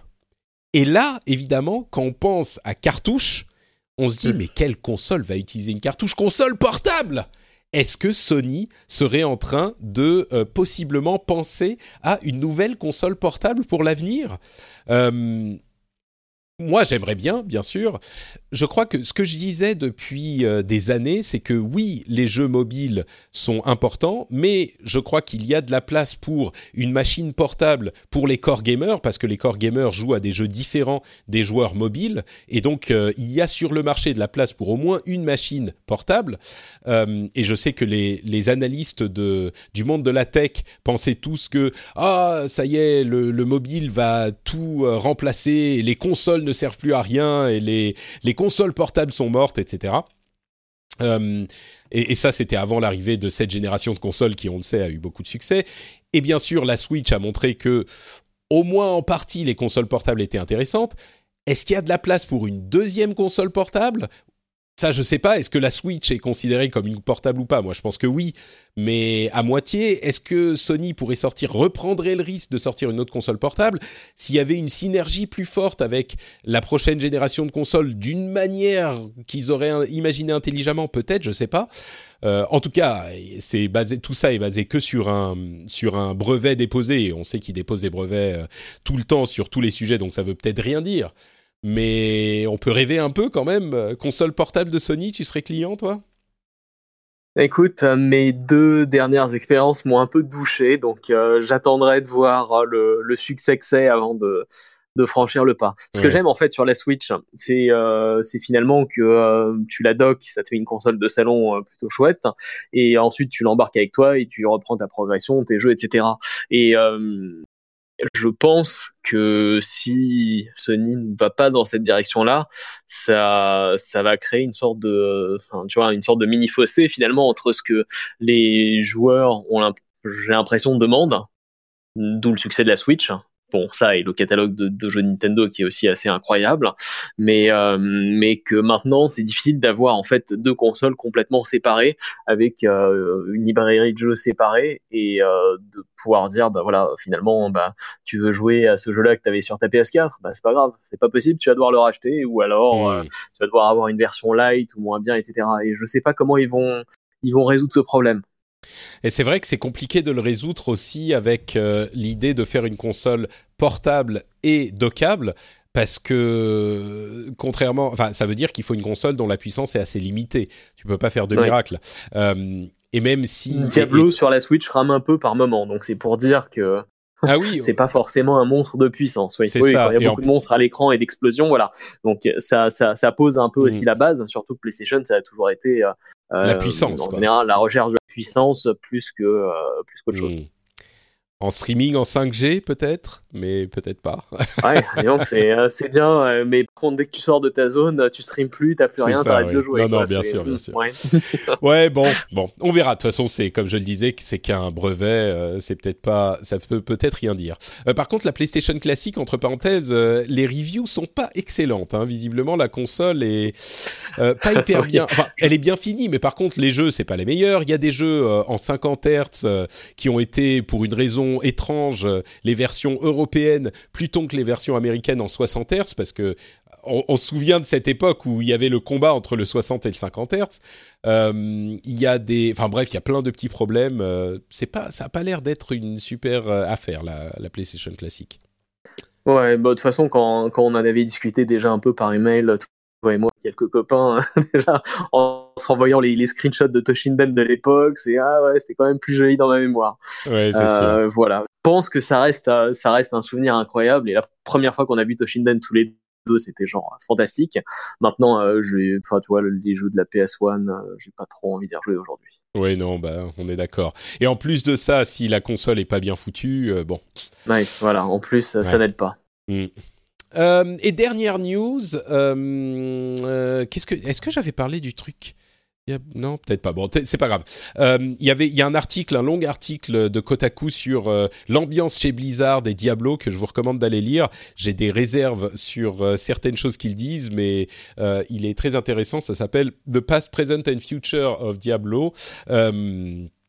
c'est c'est intéressant. C'est comme je disais, Jason Schreier, il, a euh, toutes les infos du monde en ce moment, et c'est lui qui a écrit cet euh, euh, article où on apprend notamment que un truc qui va plaire aux, aux fans de Blizzard, le, Diablo 4 dans sa version actuelle telle qu'il est en développement est très sombre. Euh, l'un de ses piliers de développement c'est Embrace the Darkness. Euh, il a été rebooté en 2016 parce que la version qu'ils avaient avant ne semblait pas bien fonctionner. Euh, ils en étaient pas satisfaits et donc depuis 2016 il est en développement avec cette idée vraiment de de, plonger dans l'univers sombre des Diablos de l'époque. et puis un truc qui inquiétera peut-être plus les gens, qui est que il y a dans l'incubateur où ils développent plein de, ils ont plein de petites équipes qui font différents petits jeux, euh, surtout sur mobile. Il y a un jeu qui est une sorte de Pokémon Go mais dans l'univers de Warcraft euh, avec plus de jeux, en fait, plus de jeux-jeux. Euh, je serais curieux de voir ce que ça donne, mais, mais bon, évidemment, Pokémon Go, c'est pas forcément mon truc, quoi. Mais... ça ne m'étonne pas. hey, regarde, j'ai attrapé un Arthas. Oh, il est légendaire, il shiny, avec 12 000 de force de combat. Ouais, bah écoute, c'est bien. ouais, c'est. tu sais, l'autre truc qui était intéressant dans le dans l'article, c'est qu'il disait. Euh, qu'il y avait que, que c'était vraiment les développeurs qui voulaient euh, créer ces jeux-là et créer ces jeux sur mobile. C'est pas que euh, les gens d'en haut sont arrivés en disant les jeux mobiles ça marche et maintenant il faut faire des jeux mobiles et bon, il n'y a pas que des choses positives. Hein. Il y a des gens qui, qui parlent de l'influence d'Activision sur Blizzard, etc. Bon, c'est des trucs dont on parle depuis euh, depuis des années. Moi, quand j'y étais, euh, depuis la fusion, hein. ouais, depuis la fusion, c'est ça. Et moi, quand j'y étais, j'ai vraiment pas vu l'influence d'Activision. Et pourtant, il y avait des moments où Blizzard était pas en super bonne position et ils auraient pu euh, avoir une influence. Et pourtant, ils l'ont pas fait. Pour moi, c'est parce qu'ils savent que Blizzard euh, vend beaucoup, parce qu'ils font des bons jeux, donc ils veulent pas venir foutre la merde. Mais bon, bref, quoi qu'il en soit, le, les jeux développés sur mobile, c'est les développeurs qui veulent les faire parce qu'ils aiment cette plateforme et ils pensent qu'il y a des trucs à faire sur cette plateforme. Donc peut-être qu'ils vont réussir à faire des trucs intéressants pour nous, les core gamers, parce que nous le valons bien. Je vous avoue que je suis, je serais surpris de voir des jeux mobiles auxquels j'ai envie de jouer, mais s'il y a quelqu'un qui peut le faire, je pense que c'est Blizzard. Mais bon, je serais quand même surpris, quoi. Mais ce sera peut-être le premier jeu auquel on aura envie de jouer sur mobile. Il y en a, je sais pas combien de centaines de milliers qui sont sortis, qui sont, qui sont pas tout à fait pour nous. Mais bah, disons que il y a un marché. Tu sais, avant que Blizzard ne sorte euh, Hearthstone, tu m'aurais dit ouais les jeux de cartes euh, à collectionner c'est super bien, viens jouer. Je t'aurais dit non mais attends euh, j'ai d'autres choses à faire. Ouais mais alors mais, ça en perspective. Avant avant Hearthstone, hein, si je t'avais dit viens on va jouer à un jeu de cartes à collectionner ou t'as le choix de jouer à un jeu sur mobile, t'aurais choisi quoi? Euh, jeu sur mobile peut-être? Euh, moi, c'était vraiment pas mon truc. Hein. Car j'ai jamais, je suis jamais rentré dans Magic, euh, rien. Donc, euh, mais pareil avec avec Overwatch. Si tu m'avais dit ouais, Team Fortress c'est super cool. Moi, j'avais joué quelques heures à Team Fortress, mais enfin c'était pas mon truc. Et Hearthstone et Overwatch, j'y ai passé ma vie quoi. J'ai j'ai deux ans de, tu vois. Et et pourtant c'était des jeux, des genres où, où jamais j'aurais pensé que j'aurais été intéressé. Donc est-ce qu'ils vont réussir à répéter encore une fois le, miracle avec les jeux mobiles? Je pense pas, mais il y a un gros problème, je pense, sur mobile, c'est aussi euh, c'est l'interface et euh, l'ergonomie et l'utilisation finalement, parce que euh, faire un jeu qui va te plaire à partir d'une base que tu n'aimes pas forcément, mais où tu as beaucoup de moyens d'interaction, pourquoi pas Tu vois, finalement, Overwatch, euh, enfin sur Overwatch sur un mobile par exemple, t'aurais aurais détesté. Non mais non mais évidemment, l'idée c'est pas de faire Overwatch sur mobile. Je, sais pas comment ils vont ils vont sortir de ce problème-là pour rendre le jeu jouable. Et, euh, et qui parle au core gamer euh, un peu. Bah, c'est la grande question. Disons que a priori, je me dis, j'y crois pas trop, mais Blizzard l'a fait plusieurs fois où je me disais j'y crois pas trop et ils ont quand même réussi. Donc je me dirais de tous les développeurs qui existent, peut-être que c'est ceux qui ont le plus de chances d'y arriver. Maintenant, euh, bon, je t'avoue que mes espoirs sont pas euh, très hauts non plus. C'est juste que je suis prudent, quoi. Mais et comme je le disais, le, fait que ça soit les développeurs eux-mêmes, même euh, les sources de Jason Schreier qui disent ouais il y a une influence de d'Activision, il y a des des, des les coûts les, les, dépenses sont coupées, on a plein de trucs qui posent problème. C'est ceux-là qui disent aussi oui mais c'est les développeurs qui voulaient développer sur mobile tu vois. Et, même quand ils disent les dépenses sont coupées, ils disent on peut. Euh, le truc sur lequel c'est pas coupé, c'est les, les, euh, le fait de euh, comment dire d'engager des gens. Tu vois, si on a des développeurs dont on a besoin, on les engage quand même. Et, là, on dépense pas le, les dépenses sont pas coupées. Donc, je sais pas. Moi, ça me semble. c'est juste que ils ont pas. Tu vois, sur les, les 18 prochains mois, c'est ce que je disais dans mon podcast anglophone. Les 18 prochains mois, il n'y a pas de World of Warcraft, il n'y a pas de Diablo. Euh, Hearthstone, Overwatch et, Heroes, bon, ils commencent à être quand même un petit peu, euh, comment dire, euh, à, être un petit peu, c'est toujours la même chose, quoi. Donc, sur les 18 prochains mois, il n'y a pas de grosse rentrée de prévue. je me demande si c'est pas juste de dire, oula, bon, on veut avoir le temps de voir venir, on veut que nos développeurs aient le temps de prendre leur temps, justement, pour développer les jeux aussi bien que possible. Donc, euh, essayons de voir où on, va éviter de dépenser. On va pas aller dans les trade shows quand on n'a rien à, montrer. On va pas euh, euh, faire les, trucs qu'on faisait avant quand, c'était nécessaire. Enfin, je serais curieux de voir où les dépenses sont réduites. Tu vois, parce que comme ils continuent à, à, engager des développeurs dont ils ont besoin, je me dis ils ont leurs priorités bien clairement établies. Mais bref, allez lire l'article en entier. Oui, pardon. Non, non, mais euh, je suis, oui, c'est euh, intéressant et je pense qu'effectivement, s'il y a une une euh, une marque qui peut nous nous convertir au jeu sur mobile, ce sera peut-être Blizzard. Ben, j'espère. Peut-être. Parce que même Nintendo, en fait, ils sont pas arrivés. Hein. Bah, c'est ce, ouais.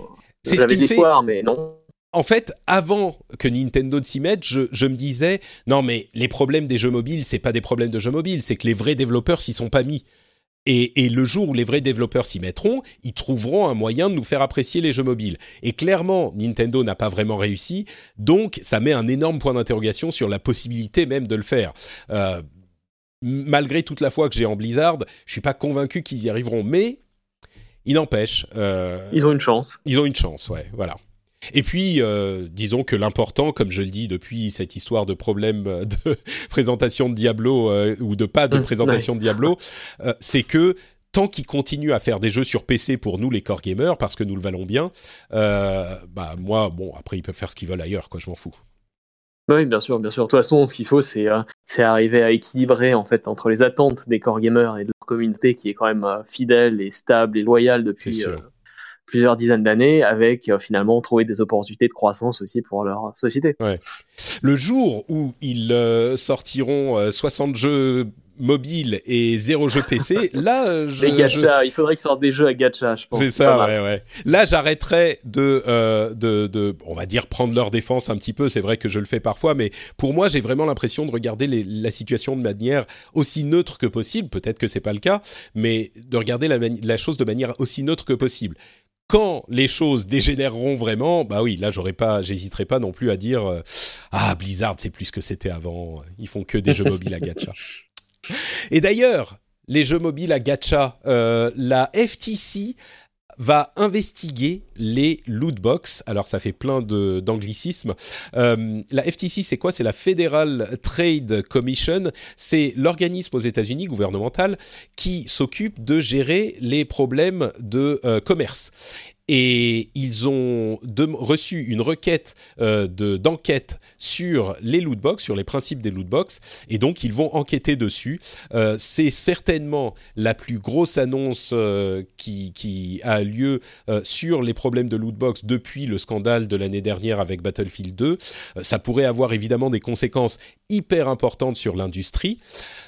Je crois que, sans jouer au Nostradamus, euh, il est très peu probable que ça se solde par une interdiction pure et simple des lootbox euh, pour tout un tas de raisons. On va pas replonger dans les, débats sur les lootbox, mais euh, d'une part, il y a l'industrie est un petit peu, en, grosse partie certainement grâce au, scandale de l'année dernière, est un petit peu en train de s'éloigner des lootbox et de leur préférer des modèles comme les euh, Battle Pass de Fortnite et ce genre de choses, euh, ou les Season Pass, etc.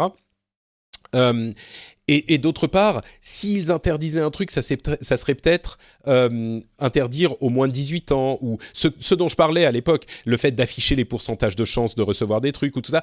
Je pense pas qu'ils vont euh, totalement interdire les lootbox comme on l'a vu en Belgique ou, ou, dans d'autres pays. Euh, mais on verra. Hein. L'enquête va certainement prendre du temps, euh, puis on verra à quelles conclusions ils arrivent. Ça va être une enquête qu'ils vont faire en partenariat avec les représentants de l'industrie. Si les représentants ne collaborent pas, ils peuvent envoyer euh, des demandes d'information qui, ont, qui sont en fait euh, des demandes légales, et leurs décisions ont en fait pouvoir de loi en quelque sorte. Donc c'est une grosse histoire. Et c'est le truc que je pense tout le monde, même moi qui d'une certaine manière c'est pas que je défendais les lootbox, mais enfin j'essayais d'expliquer en me faisant un peu l'avocat du diable que toutes les lootbox ne sont pas systématiquement mauvaises. Euh, je pense que même moi je disais ça serait bien d'avoir un, mot final là-dessus et une enquête officielle là-dessus. Surtout que les décisions qu'ont pris les organismes d'éditeurs, les associations d'éditeurs, pour moi n'étaient pas suffisantes en ce sens qu'ils ont dit on va mettre un label, euh, ce jeu contient des achats en jeu qui en fait ne veut rien dire. Il y a plein de types d'achats en jeu et ce qui pose problème, c'est les lootbox. Donc il faudrait un label spécifique au moins pour les lootbox si on voulait que cette information ait une quelconque valeur. Et, donc ils ont clairement fait moins que le minimum euh, nécessaire. Donc c'est pas plus mal que le gouvernement euh, se, mette son nez là-dedans, on va dire. Voilà pour les sujets qu'on voulait couvrir. Bah dis-moi, ça a fait un, bel épisode, euh, long et agréable. Je, pensais qu'on n'avait pas beaucoup de news aujourd'hui, tu vois.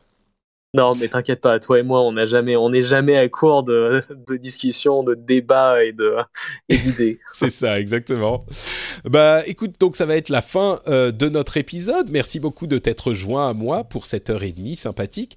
Est-ce que tu voudrais dire aux auditeurs où ils peuvent te retrouver sur Internet et qu'est-ce qu'ils pourront trouver, euh, par exemple, sur ton compte Twitter? Eh ben, écoute, mon compte Twitter, comme d'habitude, c'est @notdany. Euh, donc voilà, c'est facile. Euh, note N O T D A N Y. Euh, voilà, je poste pas souvent, souvent, mais je consulte en général et il m'arrive de temps en temps de poster une connerie. C'est tous les bien. 36 du mois. C'est- exactement ce qu'on attend d'un bon Dany. Voilà, Merci exactement. Je troll un peu et puis voilà, et je m'en vais. Bon, si vous avez des choses à dire à Dany, vous pouvez y aller. C'est Note Dany donc sur Twitter. Pour ma part, c'est Note Patrick sur Twitter, Facebook et Instagram. Euh, vous pouvez aussi retrouver l'émission sur FrenchSpin.fr et vous pouvez laisser des commentaires. N'hésitez pas à venir le faire. C'est toujours sympa d'entendre ce que vous pensez de ce qu'on a dit, de ce dont on a discuté et de discuter av- avec vous également de tous ces sujets. Euh, et voilà, c'est tout. Le prochain épisode sortira dans une, un petit peu plus d'une quinzaine de jours. Bon, je, je, je vais rien dire, mais ça, on arrive à la fin de l'année, donc forcément, on va avoir un épisode euh, un petit peu particulier à un moment. à un moment. Ouh, quel On- suspense. on vous remercie de nous avoir écoutés et on vous donne rendez-vous dans une quinzaine de jours. Ciao à tous À bientôt.